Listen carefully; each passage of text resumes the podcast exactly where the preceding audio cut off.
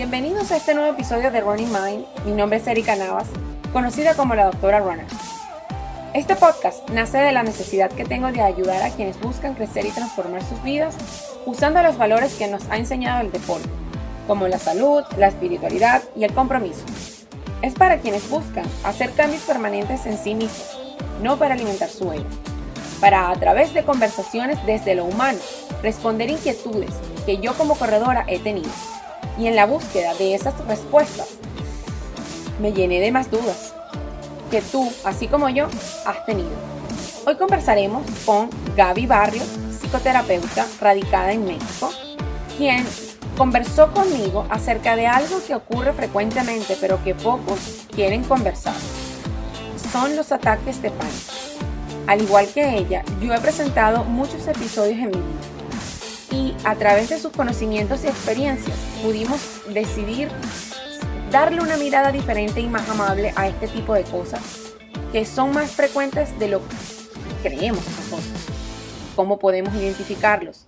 ¿Cómo podemos saber cuándo viene uno y cómo podemos enfrentarlo?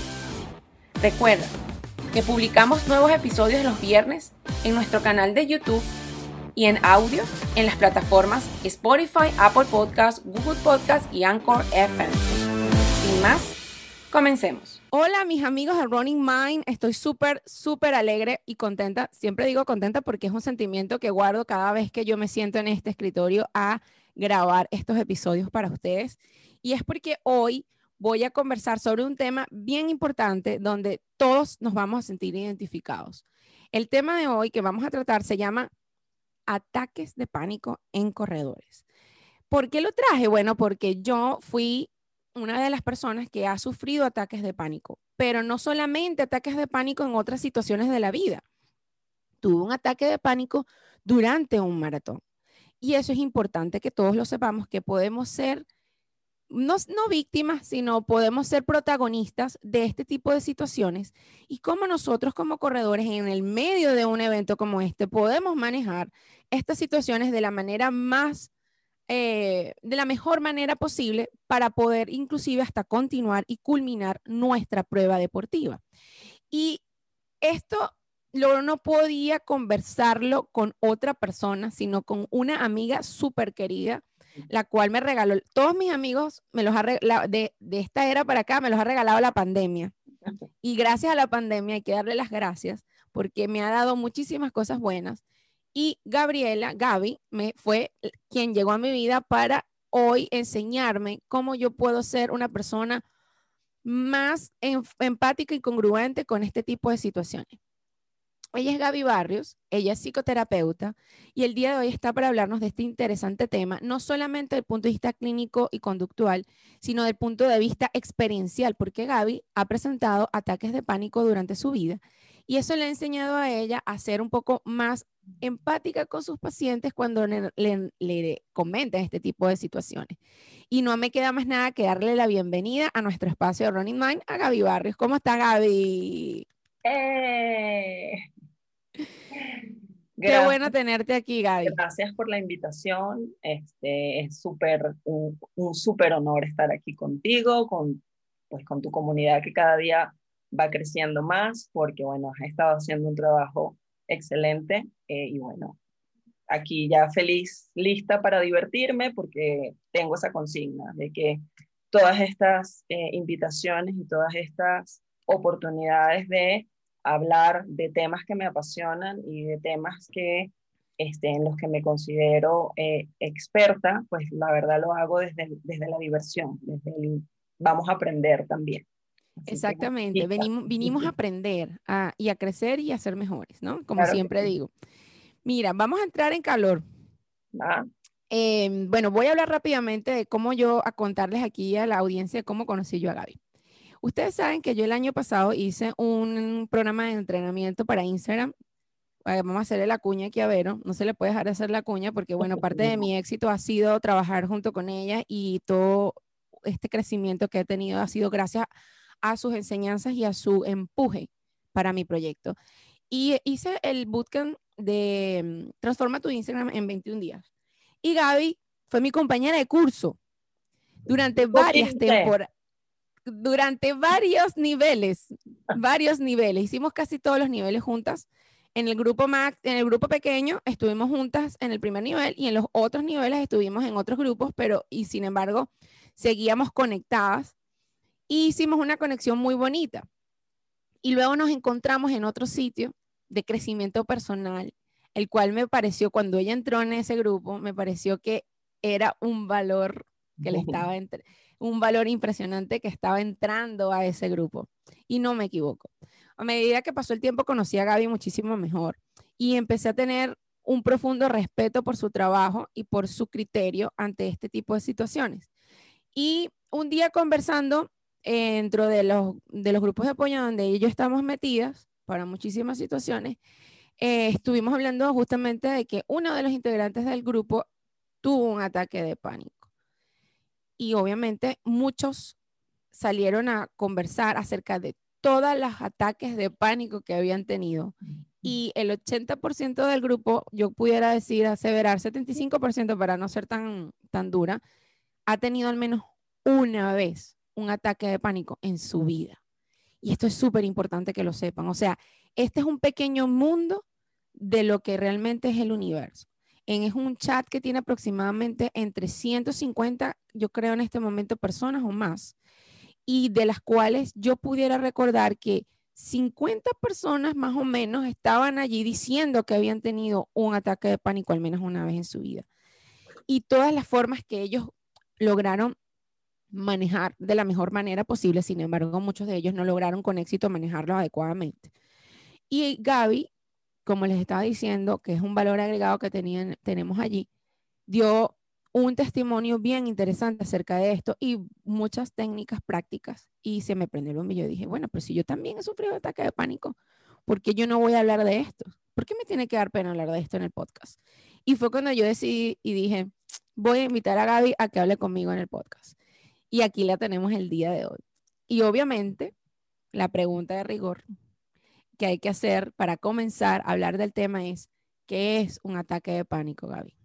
Va, muy bien. Bueno, vamos a empezar con eh, la, parte técnica, ¿no? Porque hay varias cosas que, hay que decir acerca de, los ataques de pánico. Lo primero es decir que es un episodio eh, fisiológico, porque eh, la realidad es que se, vamos a decir que, que hay, hay ciertas, vamos a decir, ciertos, ciertos síntomas que se, eh, que se despegan y ahí es cuando empezamos a sentirlo, ¿no? Entonces es algo fisiológico porque pues es algo que definitivamente tiene que ver con nuestro cerebro, con nuestra mente y empezamos a tener síntomas como palpitaciones, taquicardia, sudoración, este, hay gente que tiene náuseas, eh, mareos, eh, temblores y sobre todo, además de todo esto, lo importante es esta sensación que tenemos de que nos vamos a morir, de que algo malo nos va a pasar, de que no vamos a tener quien nos ayude y entonces la desesperación que ocurre en el momento es grandísima, ¿no? Entonces, fisiológicamente empieza este ataque de pánico luego empieza ya a niveles eh, emocionales, que es todo lo que te acabo de decir del tema de, cómo me siento y creo que me voy a morir y, nadie me va a ayudar. Ajá, y entonces eso sería lo técnico, ¿no? Eh, a mí me gusta decir además que el ataque de pánico es una estafa. ¿Por qué es una estafa? Porque aun cuando los síntomas son reales, o sea, si tengo taquicardia, si estoy sudando, sí tengo temblores, sí puedo llegar a tener hormigueos en, mis extremidades, este, sí puedo llegar a sentirme desesperado, incluso hay gente que siente dolor en el pecho como si le fuera a dar un infarto. Todo eso es real, pero es una estafa porque lo que lo detona está aquí, ¿no? Y entonces el tema aquí es, ¿qué es lo que estoy pensando? Ajá.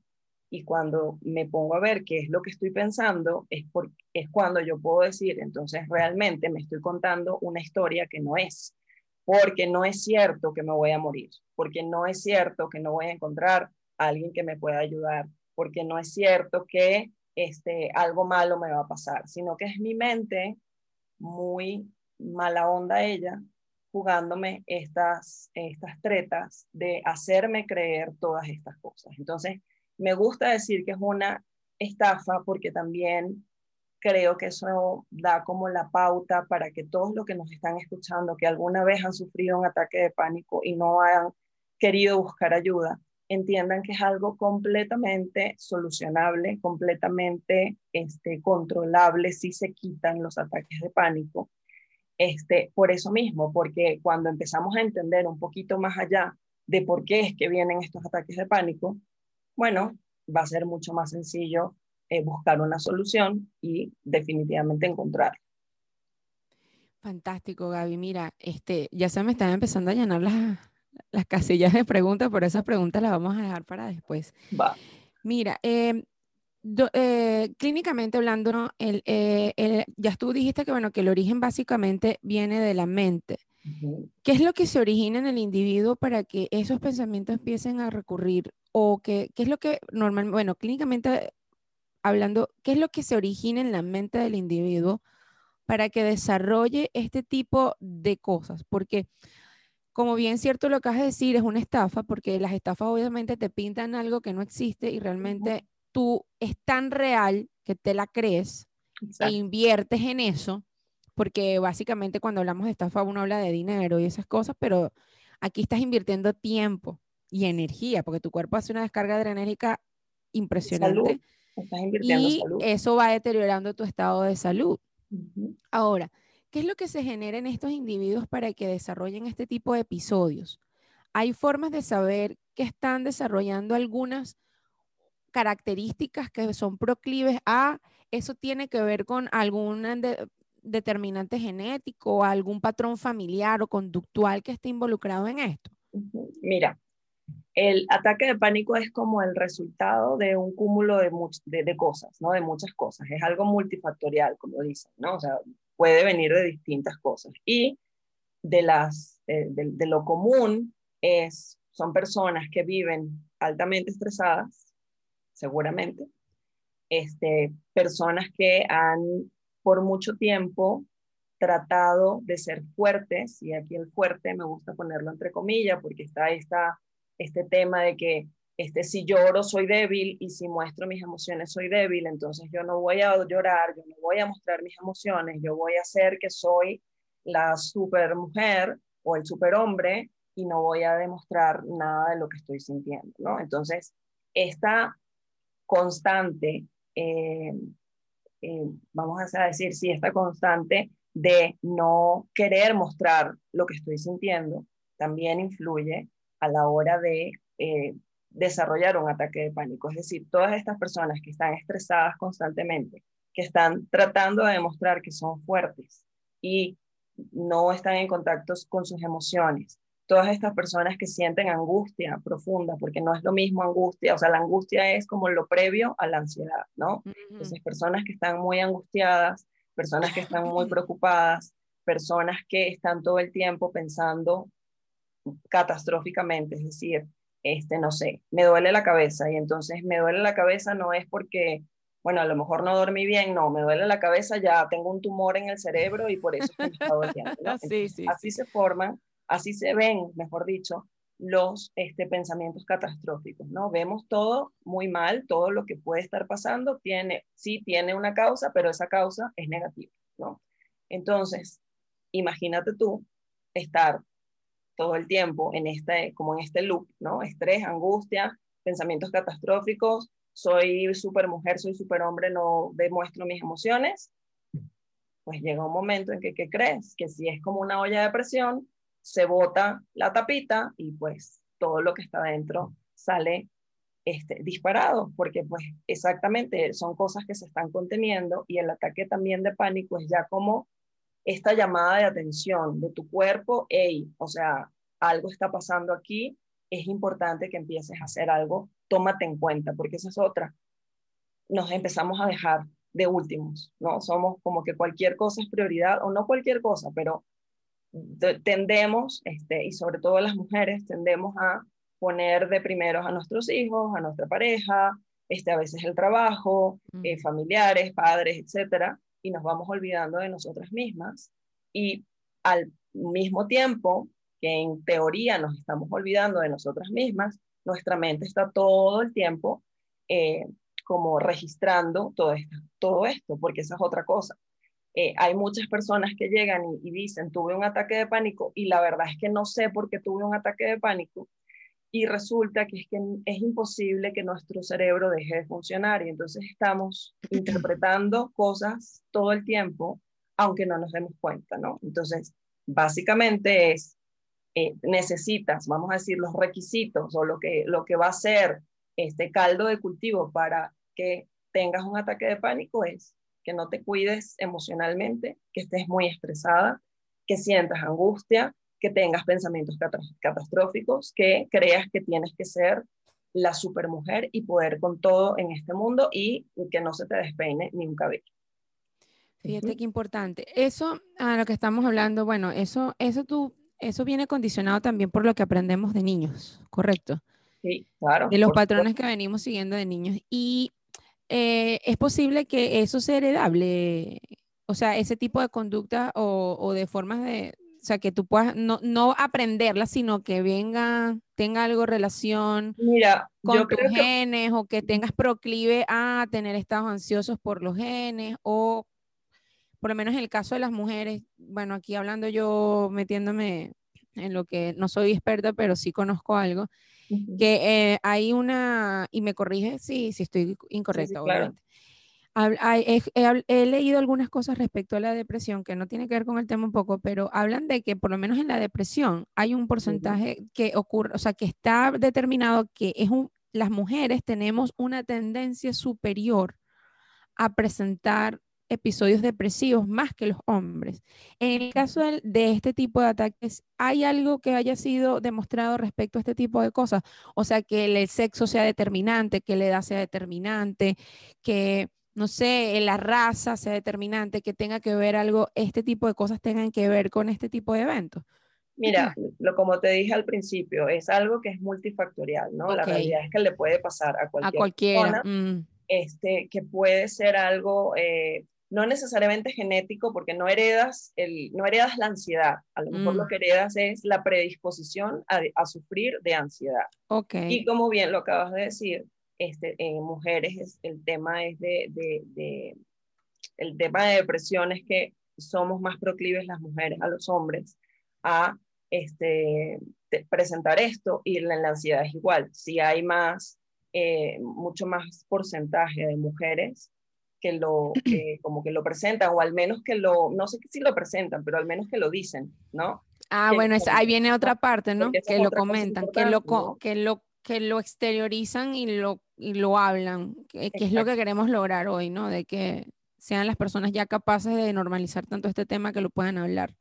Sí, exactamente. Y que la realidad es que eh, como sí, nuestra naturaleza es como más, eh, este tipo, más comunicativa y tenemos más facilidad de comunicar este tipo de cosas, eh, no por eso deja de ser cierto que hay hombres que por supuesto que sufren de lo mismo, pero tienen como esta carga además eh, extra de soy hombre, tengo que ser fuerte, ¿cómo voy a estar yo diciendo que me dio un ataque de pánico? ¿Cómo voy a estar yo demostrando que tengo un ataque de pánico? ¿no? Entonces, es también importante este tipo de programas, este tipo de, que, hagas este tipo de entrevistas, porque es necesario normalizarlo, ¿no? Esta parte de, no es nada más a las mujeres, no es nada más a las, este, a las mujeres además que tengan entre, no, o sea, cualquiera puede ser, este, protagonista, como dijiste, me gustó eh, eh, esa palabra, en vez de víctima, eh, de un ataque de pánico. Entonces, sí puede haber esta tendencia a heredar el, el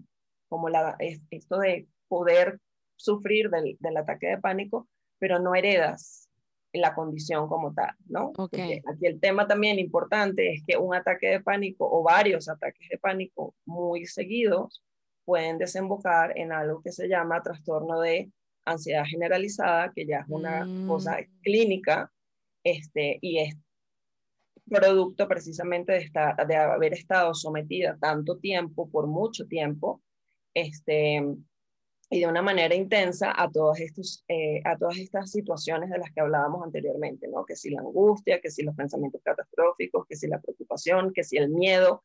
El miedo es una emoción este, fija, o sea, no hay una persona que haya que no haya tenido un ataque de pánico que no haya sentido miedo. Sea, es como decir, una de las ingredientes fundamentales dentro de la presentación de un ataque de pánico en un individuo, ¿no? Exacto. El miedo, como lo pinten, por lo menos en mi caso, probablemente fue el miedo a no culminar.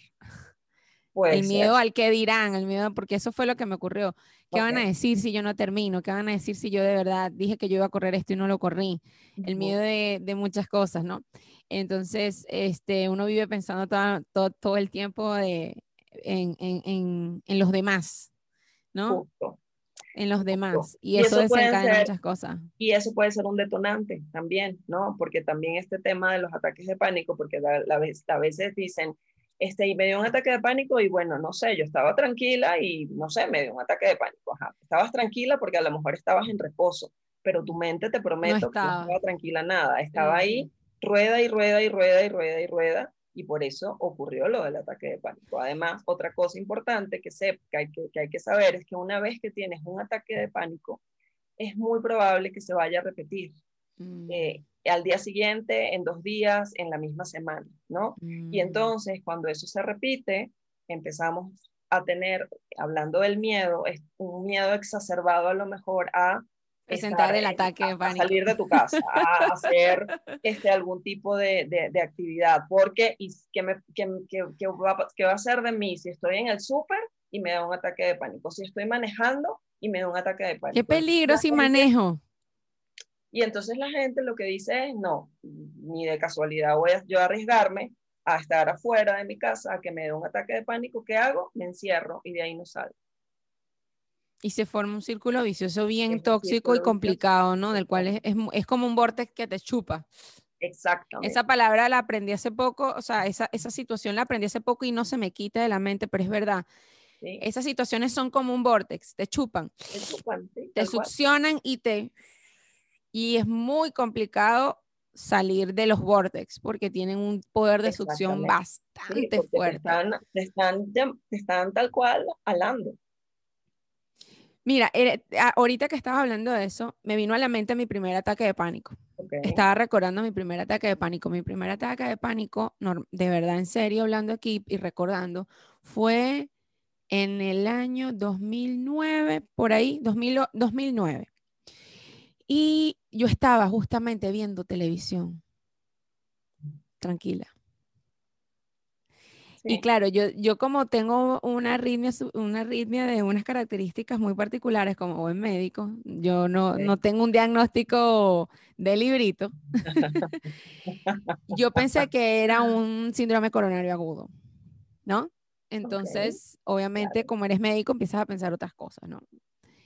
Y Pensamiento catastrófico. Yo fui a la clínica y em, en la clínica cuando me evalúan si tenía la frecuencia cardíaca alta, obvio, y la tensión arterial alta, aunque era dentro de lo normal, pero para una mujer de 26 años, una tensión, una tensión arterial de 140 90, yo le dije, mira, eso no es una tensión para yo soy de 110 70 la tengo en 140, 90, no está normal. Obviamente pensé en un síndrome coronario agudo, ta, ta, ta. Y el médico internista que me vio me dijo que necesitaba ver a un psiquiatra que estaba loca. Entonces, claro, yo entro de mí. Sí, sí, claro. Entonces, claro, y también estaba haciendo, después estudiando más, ah, más adelante, yo estaba haciendo un, lo que llaman un síndrome convertido, que estaba retorciéndome inclusive en la camilla, ¿no? Entonces, bueno, son esos médicos de la vieja guardia que hay muchas cosas y conceptos que no manejan muy bien y que tampoco les ha interesado hablar del tema y, hablar, y estudiar de los temas. Yo a él lo perdono y lo disculpo. Eso, este, en esta, en esta actualidad, pues ya es algo que, bueno, ya lo perdono y, y le digo, bueno, claro. te perdono por no ser interesado y estudiar un poquito más. El punto fue que él me dijo, me dice esto, y yo le digo, mira, si tú consideras que yo estoy loco y necesito un psiquiatra, llámalo y ponme algo, porque yo me voy a morir aquí. Yo me siento que me voy a morir aquí. O sea, eh, había obviamente desarrollado toda la clínica, dolor en el brazo izquierdo, dolor a nivel de la parrilla intercostal, en donde estaba todo, o sea, tenía una clínica de libro. Y yo dije, o sea, si esto no es infarto, ¿qué es? ¿Qué es? Claro. bueno, la, gracias a Dios, la residente de la clínica donde yo, donde yo trabajaba, que fue la clínica donde me llevaron, ella me puso el protocolo para síndrome coronario agudo. Lo único que no me puso fue la estreptoquinasa, porque no había, pero gracias a Dios me, puso todo, bueno, porque bueno, uno no sabe, ¿no? Me puso todo, me hicieron el electro, el electro salió normal, por eso fue que el hombre dijo eso, me salió el electro normal, pero como yo te, pero salió la ritmo allí. Y me mandaron a un centro especializado en cardiología que queda en la ciudad de Maracay, en Venezuela, una clínica en Cagua, que queda en Cagua, que está especializada en, en, en, tienen una unidad coronaria donde atienden a personas con solamente problemas. Y el residente obviamente sí, yo creo que no me lo dijeron, yo no, mi mamá nunca me lo contó, pero yo creo que sí le dijo que yo estaba en ataque de pánico. Porque la medicación que me pusieron fue, eh, me pusieron benzodiazepina. Ok, claro. Y dormí por dos días. Sí, por supuesto. Sin absolutamente, no necesité más nada, pues colocaron benzodiazepina. Lo único que yo recuerdo es que él le dijo a mi mamá que me había puesto alprazolam intramuscular mientras dormía. Y después yo no me acuerdo de más nada. en dos días no me acuerdo de más nada. Y, más, y después de eso no lo volví a presentar en muchos años. Pero a todas luces, escuchándote a ti y de, todo, después de todo lo que he aprendido, ese realmente fue mi primer ataque de pánico. Antes de eso yo no había tenido episodios parecidos, ese fue mi ataque de pánico. Okay. Y fíjense qué interesante como nosotros como personal de salud tenemos un mal approach con los ataques de pánico. Sí, me dejaste, me dejaste impresionada que, que, el, que, el, médico tratante te haya dicho, este, estás loca, y entonces... Sí, es un señor mayor, bien, bien particular, es amigo de la familia de hace muchos años, por eso es que ese día perdí todo respeto y le dije de todo en la, en la sala de, de emergencia, ¿no?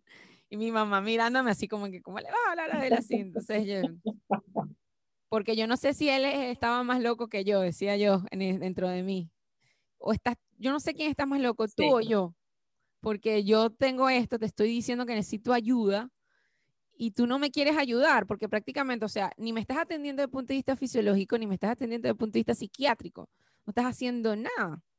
Entonces, ahí está el punto de concientizar acerca de estos temas, tanto para la gente que ha sufrido o ha sido protagonista de un ataque de pánico, como para nosotros, los que no estamos en el, en el field, de entender a la persona y decir, bueno, ¿qué más de lo biológico puede existir? Exactamente. Y eso, y eso es muy importante. Pero no te quiero quitar el protagonismo, sino quiero que hablemos justamente de estos episodios de este estilo. Que tú estás diciendo que uno está normal, está en su casa, tranquilito, no está pasando absolutamente nada, y de repente empiezo a sentir dolor en el cuello, dificultad para respirar, siento que tengo taquicardia, tengo, me tomo la tensión y la tengo alta. ¿Cómo puedo yo diferenciar entre algo que está creando mi, mi mente y algo que está ocurriendo realmente de punto de vista orgánico, netamente orgánico. O sea, ¿qué, ya, qué llamados de alerta tienes que tener tú para que conscientemente tú puedas diferenciar y puedes decir, bueno, voy a controlar mi ataque de pánico con estas técnicas que tengo o definitivamente voy a un centro de salud para que me chequen. Sí, justo a esa parte, ¿no? La parte de prevención creo que es en, en lo que hay que enfocarse. Eh, porque una vez que lo estás sintiendo, es mucho más difícil que si lo estás sintiendo, por ejemplo, por primera vez, sin ningún conocimiento previo de, de, Claro, en, el caso de que, de que, ya lo, eh, obviamente la primera vez no lo vas a identificar. Eh, en eso te estoy, estoy totalmente de acuerdo. O sea, la pregunta no fue para el que nunca lo ha vivido, sino para el que ya lo ha vivido, porque la primera vez que lo vives, tú dices, me voy a morir, como dices tú, me voy a morir aquí de una cosa, ¿no? Pero ya, si ya lo has vivido y lo sabes, ¿qué puedo hacer yo para no overreact y tratar de recoger eso y tomar el control de la situación? Claro, bueno, la, eh, la primera sugerencia es eh, que aprendas a respirar. Entonces, eh, porque me dicen aprender a respirar y me van a decir, pero es que todos respiramos, o sea, si no, si no respiráramos, nos, estaríamos muertos. El universo está conspirando. Vengo escuchando eso durante más de cinco días. Respirar, respirar, respirar. Impresionante. Y entonces creemos que respirar es esto que hacemos todos, el 99% de la población, que es respirar para sobrevivir, porque precisamente, pues si no, em, si no respiro, pues obviamente me voy a morir. Entonces, no se trata de la respiración superficial a la que todos estamos acostumbrados, sino de una respiración que se llama consciente o que se llama profunda. Respiración consciente no es que hago esto y ya respiré y así se me va a pasar todo, ¿no? Porque normalmente cuando hago eso, de alguna manera ni siquiera estoy respirando, sino más bien estoy conteniendo la respiración, porque si hago esto, en algún momento como que tranco las vías respiratorias y entonces no, no sigo respirando, sino que más bien lo que hago es aguantar la respiración. Y eso, lejos de ayudar, pues va a empeorar todo, ¿no? Entonces, ¿cómo se ve una respiración consciente? Les doy, les doy la, el tip o la explicación, mejor dicho, este, rápida, ¿no? La, respiración consciente van a ser lo siguiente, con pies bien apoyados en el piso, van a empezar un proceso de respiración en donde cuando inhalan, lo que van a inflar y se van a poner sus manos en el abdomen o debajo del ombligo, justamente, porque eso es lo que se tiene que inflar, porque se tiene que inflar. En lo que inhalan, esa parte del abdomen, ustedes la van a inflar, porque de esa manera su aire, el aire que están inhalando va a llegar de una manera mucho más, este, vamos a decir, eh, homogénea a sus pulmones. Van a hacer toda la inhalación de las que son capaces, van a esperar uno, dos, tres, como sosteniendo esa respiración ya cuando ya hicieron toda la inhalación. Uno, dos, tres, exhalan, desinflando el abdomen que habían inflado y todo en orden, ¿no? Eso lo van a hacer por tres minutos, tres veces al día, todos los días.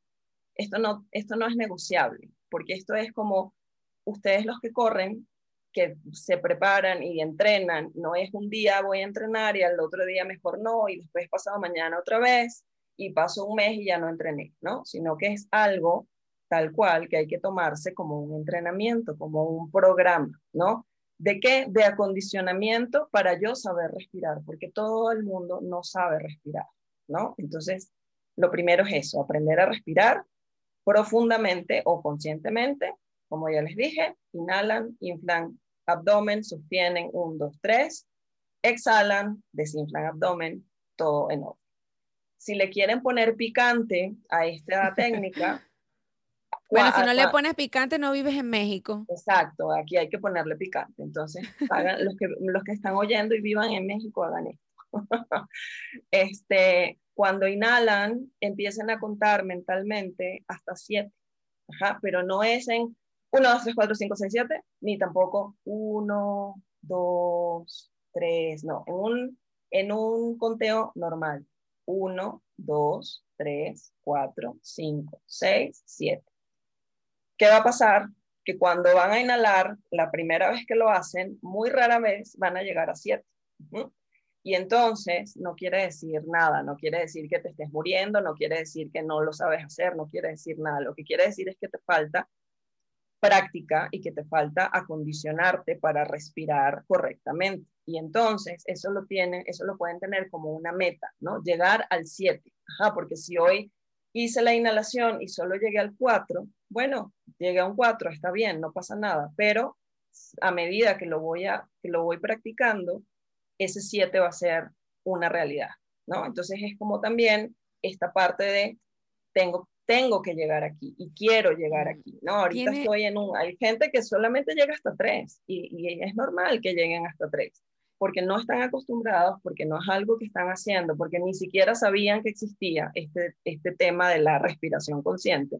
Y entonces es muy normal que pues no vayas a llegar al 7. Cuando ya dominas ese 7, este, tanto inhalando como exhalando, tú tienes una condición súper buena, tienes ya la base y te puedes poner a respirar en cualquier momento que tú sientas que te estás poniendo ansioso o en el momento en que empieza la angustia, entonces tú ahí te pones a respirar porque es, además es el método más barato de este, combatir esto de, los, de los ataques de pánico, ¿no? Porque pues dime algo más barato que respirar. Está difícil. Entonces, la idea aquí es que lo hagas como ejercicio preventivo, que sea algo que lo vas a hacer todos los días y tres veces al día. ¿Por qué? Porque una cuando te levantas, otra en la tarde cuando tú decidas y otra antes de dormirte, justo antes de dormirte, porque además eso también en la noche, ya después cansada y todo, de todo lo que has hecho en el día, incluso puede inducir al sueño. Entonces, por eso se, este, se indica que sea de esta manera. Y son solo tres minutos, o sea, tú pones en tu celular tu temporizador tres minutos y cuando suena la alarma, dejas de hacerlo. Lo que va a pasar es que a medida que vayas siendo más consciente de tu respiración, es algo que te va a salir naturalmente. Y que si en principio a lo mejor tienes que estar, bueno, voy a buscar un lugar donde nadie me moleste por estos tres minutos porque tengo que concentrarme para hacer esta respiración, va a llegar un momento en que lo vas a hacer haciendo la compra, hablando por teléfono, bañándote, este, haciendo la comida, trabajando en cualquier momento. O sea, no va a haber un me tengo que parar para empezar a respirar, sino que es algo ya que tú natural, estás haciendo normalmente. Natural y parte de tu vida, de tu día a día. Mira, Gaby, te iba a preguntar. dime. Sí, no dime. No, no, no, dime. No, eh, te iba a preguntar, ¿tiene algo de importancia que sea ese número justamente, el número 7? Mira, este, es como la base, ¿no? Eh, porque es como el tiempo que te, tarda el cerebro más o menos en ir entendiendo qué es esto que, qué, es esto que me está pasando. Exactamente porque como no es algo normal en, uno, porque respiramos normalmente este, bien agitados, no, no es una respiración consciente, cuando empezamos a hacer este tipo de respiraciones, nuestro cerebro necesita acostumbrarse, ¿no? Y entonces este conteo hasta siete es lo que, como vamos a decir, lo va a estabilizar, lo va a eh, va a ser, va, a como entender, ¿no? Porque lo primero va a ser, ¿qué es esto? ¿Qué es toda esta cosa que me está llegando? Porque yo no estoy acostumbrado a que me llegue toda esta, todo este aire. Y entonces aquí, qué bueno que preguntaste esto, porque puede pasar que al principio, cuando estemos en esto de, em, de programarnos para respirar conscientemente, puedan ocurrir cosas como mareos o mm. hormigueos en cara o en extremidades, eh, o inclusive eh, hay, hay, personas que como que se, sí se, se, afectan de alguna manera, ¿no? Se ponen intranquilos. Mm. Y eso es simplemente una respuesta fisiológica de nuestro cerebro de tengo que salir corriendo o tengo que atacar a alguien. ¿no? Y se muestra de esta forma.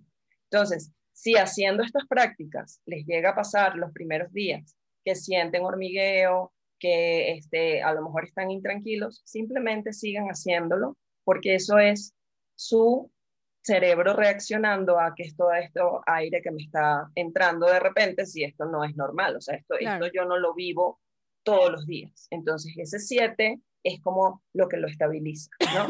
Una vez que ya tú haces, ya tú puedes dominar ese 7, puedes hacer un, eh, el, como el, vamos a decirlo, de mantenimiento, puede ser un 4, y llegas hasta 4 y eso es como, el, vamos a decir, el 4 es como el mínimo este, eh, aceptado, ¿no? Cuando estés en este, en, este, en este entrenamiento de tu respiración. Pero es por eso, es por el tema, del, es por el tema cerebral. No, buenísimo, buenísima la explicación, de verdad que estoy súper, así como que Wow. Mira, em, ¿qué otras cosas, em, o sea, debemos saber antes o estar pendientes de que si se empieza a desarrollar? Hay prodromos, lo que llamamos nosotros los médicos, hay cosas que, por ejemplo, los epilépticos tienen, o los que sufren de migraña tienen prodromos.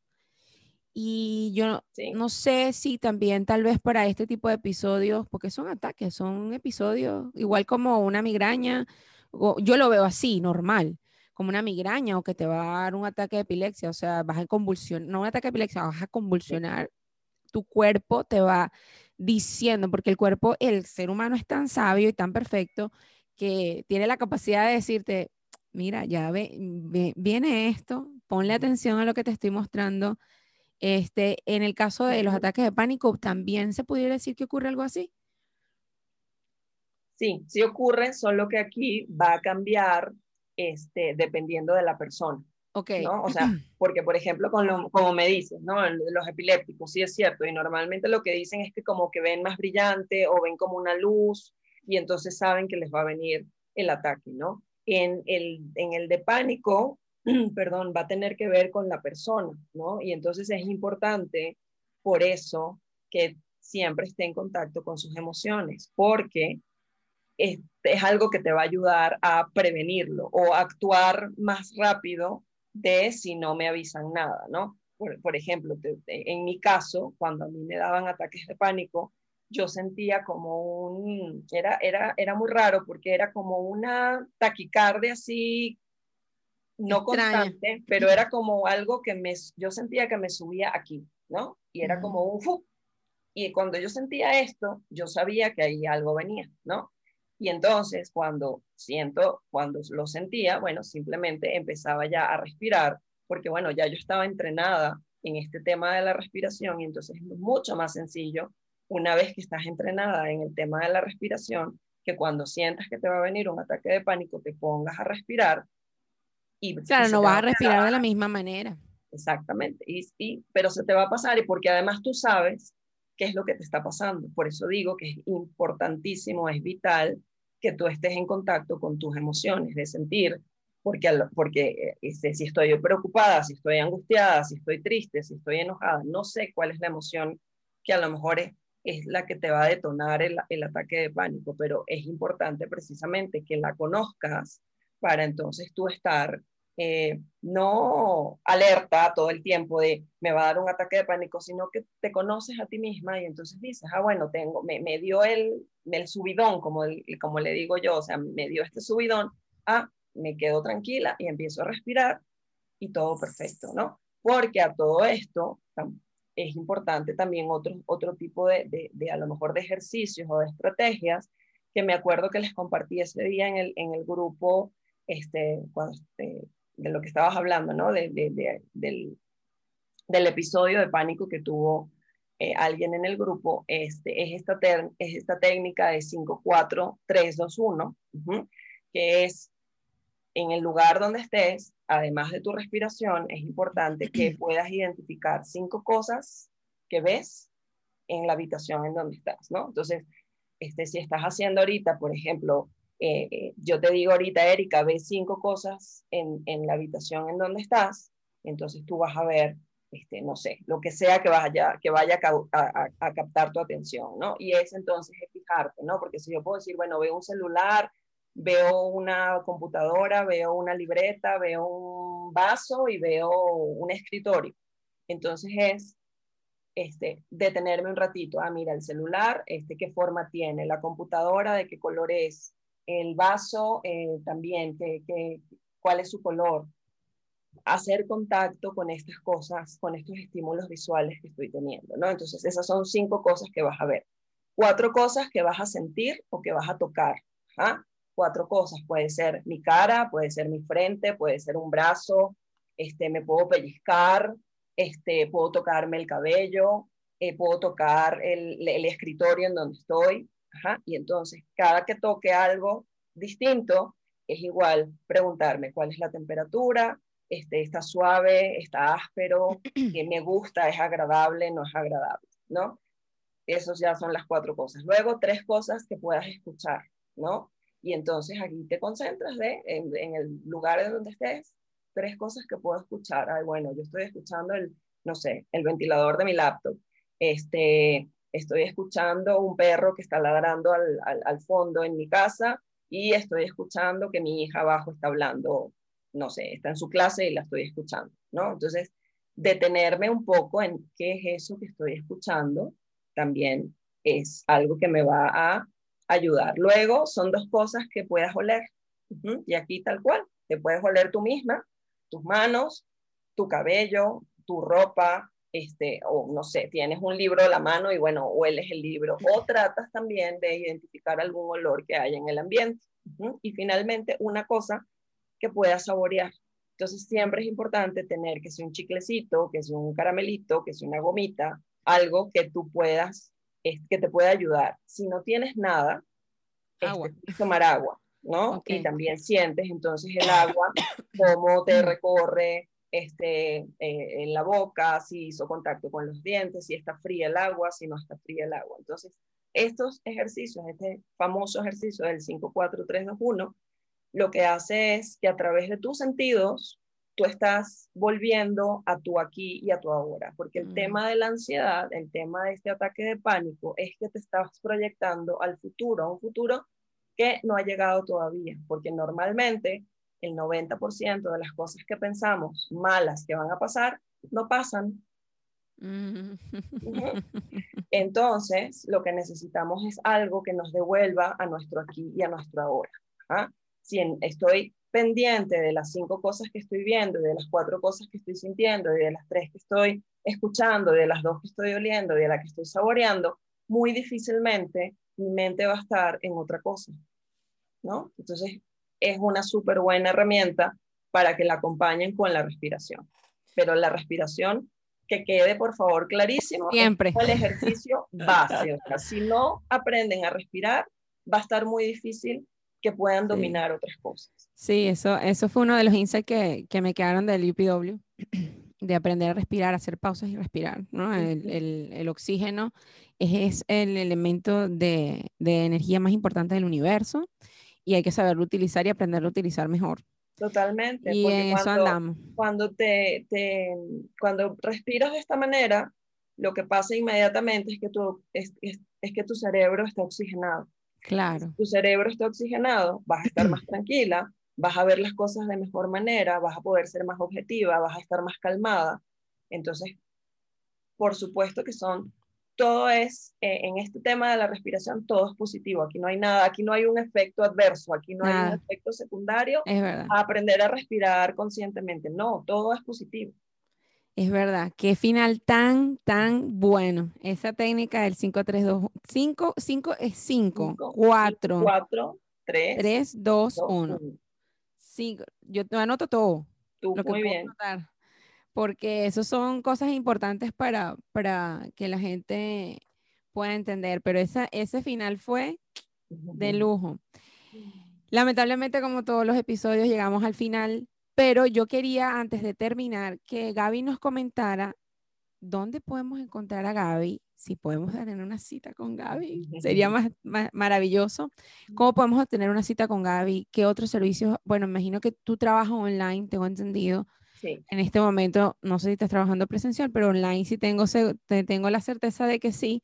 Y como yo pudiera, si yo estoy interesada después de ver este episodio de podcast tan maravilloso que hemos tenido el día de hoy, hablar con Gaby y poder lograr ese estado de tranquilidad que necesito, o de claridad, mejor dicho, de, que necesito para poder sobrellevar alguno que otro ataque de pánico, porque bueno, hay que decirlo, me corrige si me equivoco, de eso uno no se cura, más sin embargo aprende a vivir con ello, ¿no? Lo controlas, lo puedes controlar, si, lo controlas y sí puedes hacer que no te den, o sea, sí, sí es algo que puedes hacer, pero la tendencia a tenerlos es lo que no se va a ir, ¿no? Porque eh, ya la tienes, ¿no? Es como esto, esta tendencia, o sea, no sé, si tengo tendencia a ganar peso, pues me voy a cuidar mucho y todo, pero si tengo tendencia a ganar peso, pues voy a ganar peso en el momento en el que a lo mejor me descuido. El control, sí. Exactamente. Entonces con esto es, igual, ¿no? Respondiendo a tu pregunta, este, bueno, mi red social eh, por definición es Instagram y ahí me consiguen como psicoterapia vital, psicoterapia con una P al principio, psicoterapia vital. Em, ahí, bueno, si, si llegan a eh, requerir mi acompañamiento terapéutico, bueno, simplemente me pueden mandar un, mensaje este, directo. Em, mi correo electrónico es Gaby y es G-A-B-B-Y arroba ahí también me pueden escribir. Em, tengo un eh, tengo un blog que ahorita confieso lo tengo un poquito abandonado, pero sí tengo una buena base de datos de artículos, también si se quieren pasar por ahí. Es este, psicoterapiavital.wordpress.com. ¿ok? El WordPress es, es W-O-R-D-P-R-E-S-S.com. De todas em, maneras, esta información la vamos a dejar en el insight, lo pueden, lo pueden leer allí en los insights del episodio. Vamos a dejar tanto la información de Gaby de su Instagram, su correo electrónico y su blog para todas aquellas personas que estén interesadas en leer su contenido, que es bastante bueno. Tiene unos mantras los martes bien interesantes que pueden ayudarnos a nosotros los corredores en cualquier momento de nuestra vida, en la carrera, en los entrenamientos. Ustedes nunca saben y pueden recordarlos y traerlos al, presente en ese momento, súper útiles. Em, bueno, en este momento vamos a ir a otra parte del, eh, de nuestra actividad del día de hoy con Gaby. No me, me despido de esta parte del, de, de la actividad, que es el podcast, pero bueno, los que estén interesados en ingresar al canal de Telegram, estén pendientes del newsletter, que ahí tenemos el link de ingreso al canal privado para Follower VIP de la doctora Ronald.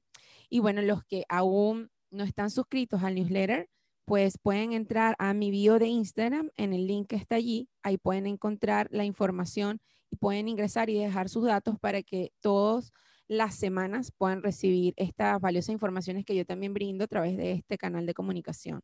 Si quieren contactarme o conversar conmigo acerca de esto y otros temas, pues no se preocupen, me pueden contactar en mi correo electrónico doctoraroner.gmail.com o escribirme un DM de Instagram a mi cuenta arroba todas maneras, tengo mi página web eh, Ahí también hay un punto de contacto donde me pueden buscar. En este momento, pues estoy muy contenta porque estamos em, en un proyecto bien interesante que los quiero invitar a todos a que se acerquen a la página web y vean de qué se trata. Es el reto W321 que comienza esta, ya comenzó y estamos este, en pleno desarrollo. Y bueno, los que estén interesados probablemente eh, vamos a tratar de, seguir trabajando en este proyecto. Estoy muy contenta que pudimos lograr este sueño realidad de la doctora Roner.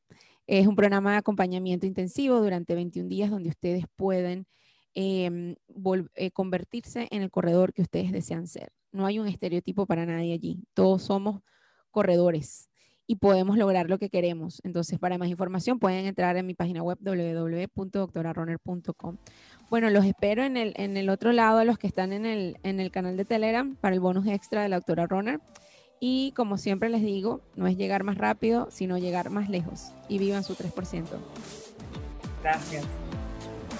Esto fue Running Mind, producido por Erika Navas y editado y musicalizado por Jefferson Ramos. Derechos reservados para Doctora Runner LLC 2021. Yo soy Erika Navas, Doctora Runner. Hasta la próxima.